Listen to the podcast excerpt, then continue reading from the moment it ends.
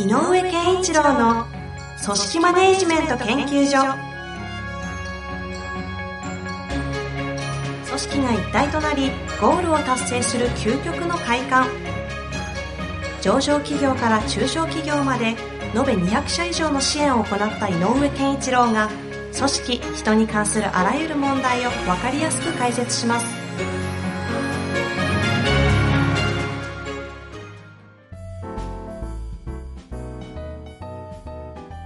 こんにちは、遠藤和樹です。井上健一郎の組織マネジメント研究所。井上先生、よろしくお願いいたします。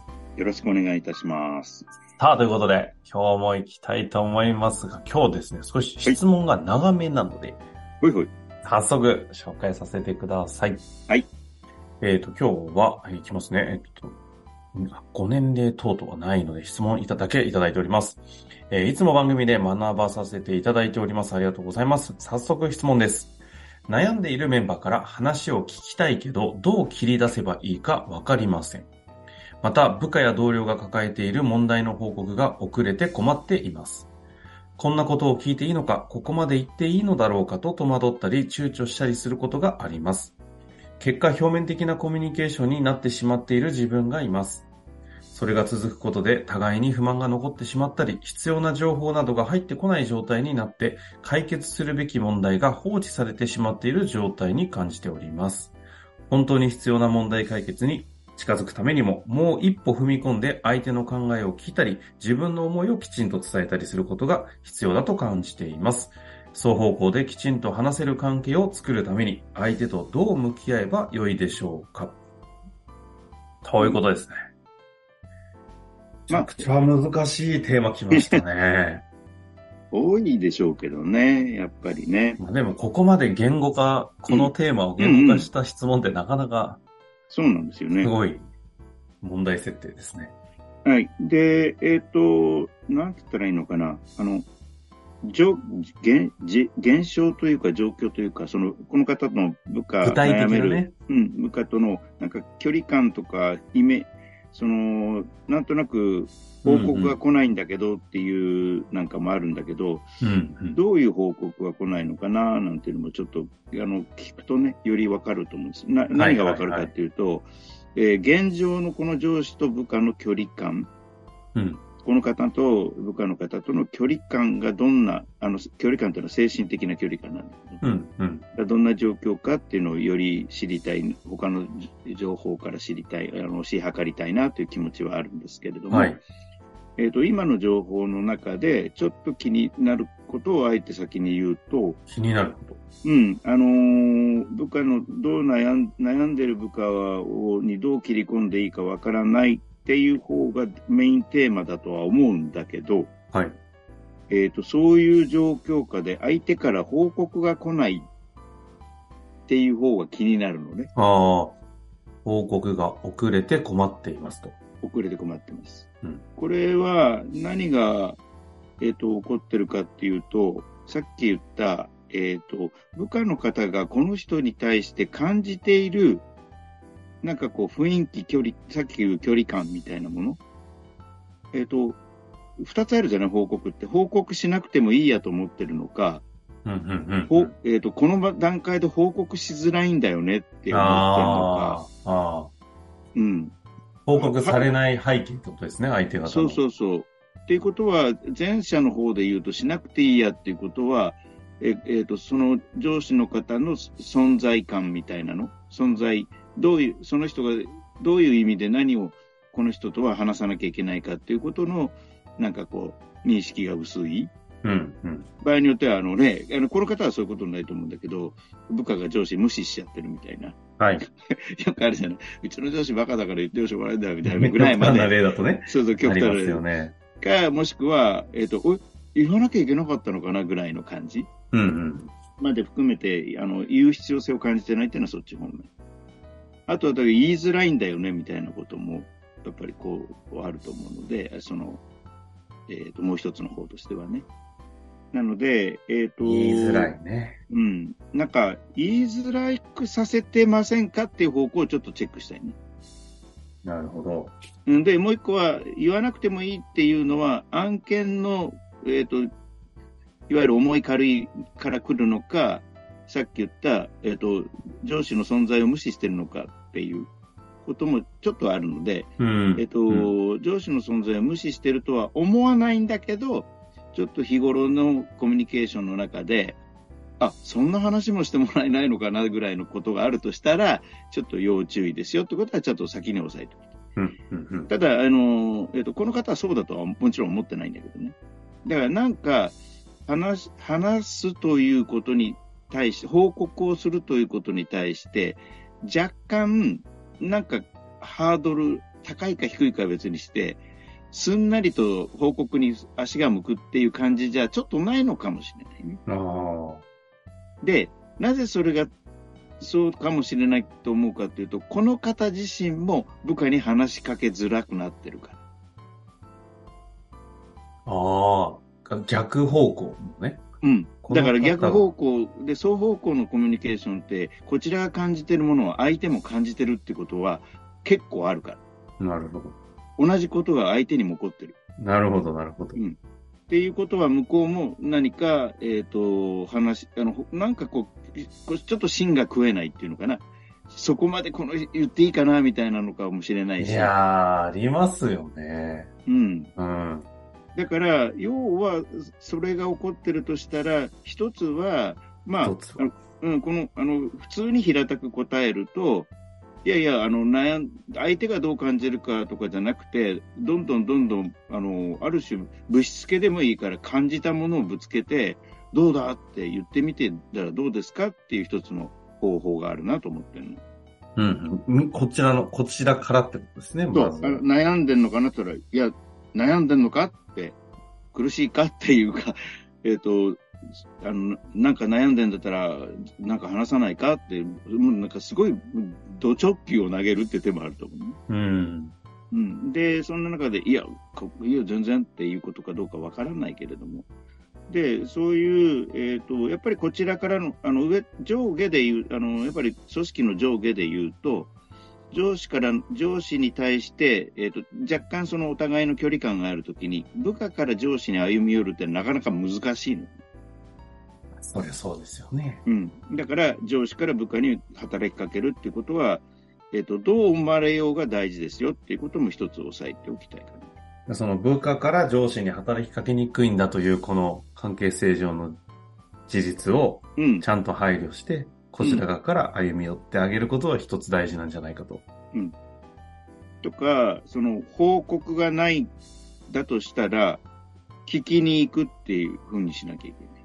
あ、こちらからね。うん。気になってるんだったら、例えば朝ポンと来た時に A さんっていう人と顔を合わせた。あ、そういえば A さんあの案件やってたけどどうしたのかな？最近何にも言ってないなと思ったら、あ、あれどう？最近って普通に聞聞くっていうことになるよね。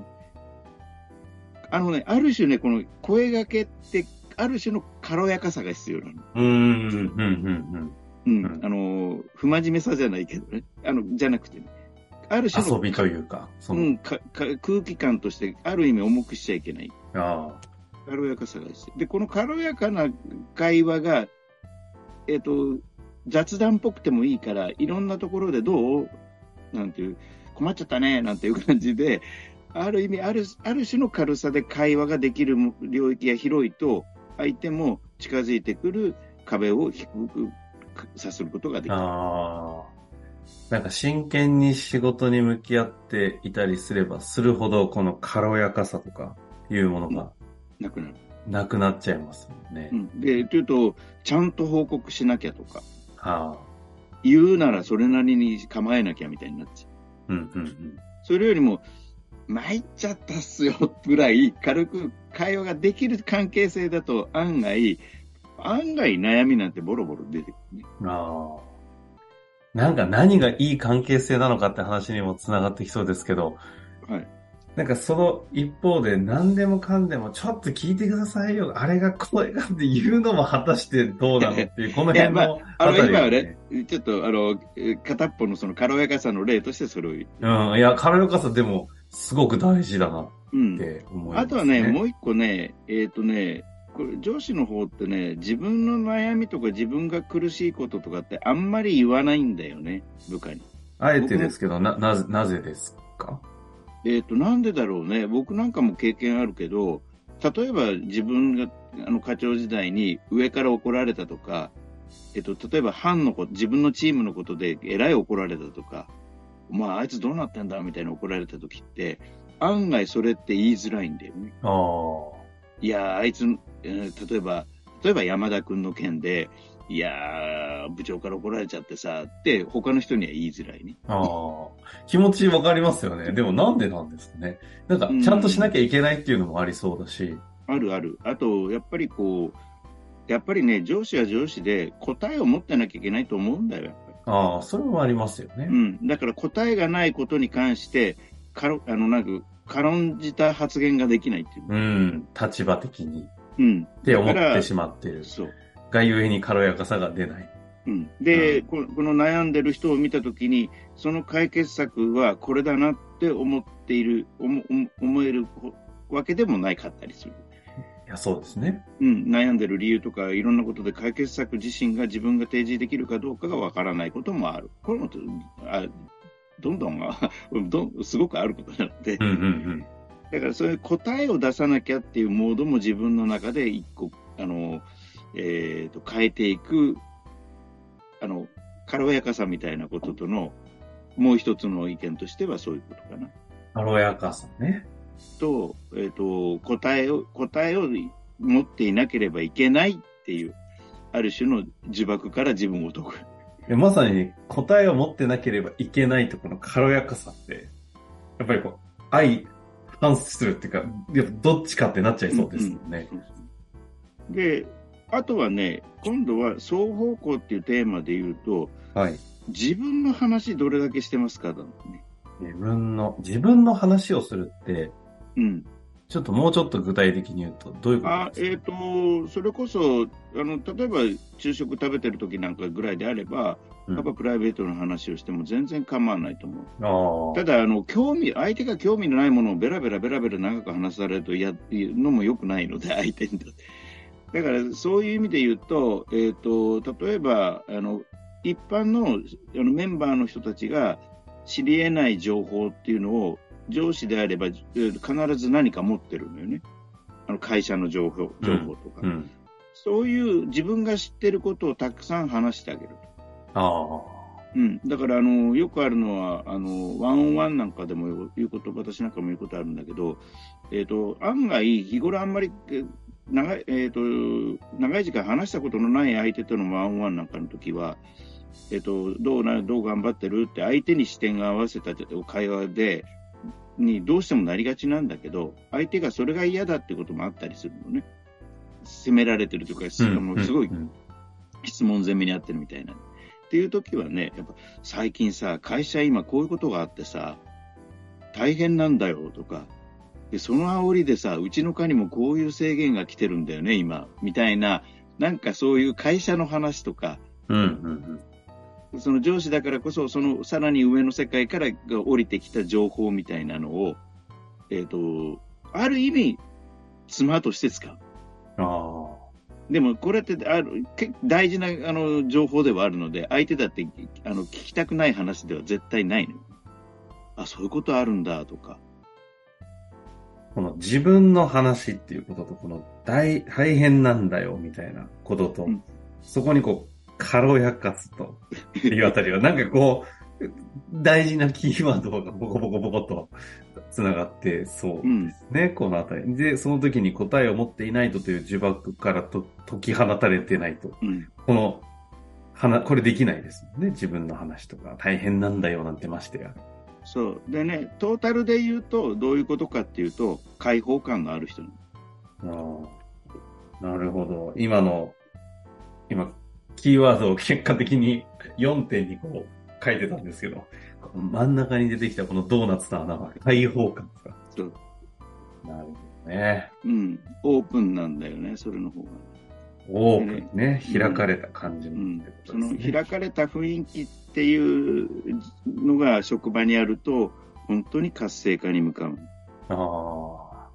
それをご自身が、まあ、作れるのかどうかというのが問われてるんじゃなかろうかっていうのが、大きなテーマということですかうんね。、そうですね。で、えっ、と、開放感がなかなか出せない、オープンになれないっていうのは、えっ、と、よくあるのは、責任感が強いほど起こるの。ああ。ねばならない、やらねばならないことを背負ってるから。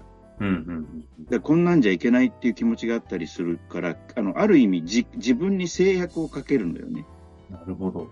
責任が強いと。だからそこ気をつけてください。無責任になってくださいって意味じゃなくて、いや、ここ難しいですね。なんか、開放感でって言った瞬間に、なんか何でもいいよ、みたいな、この、間。違った、間違った無責任感の方に行った。いやそう、だからこのバランスなんだよね。いやー。まあでもね、あの、一旦この話を受けまして、一回今回は抽象的な質問もいただいてましたので、もうちょっとこれを踏まえて、そうですね。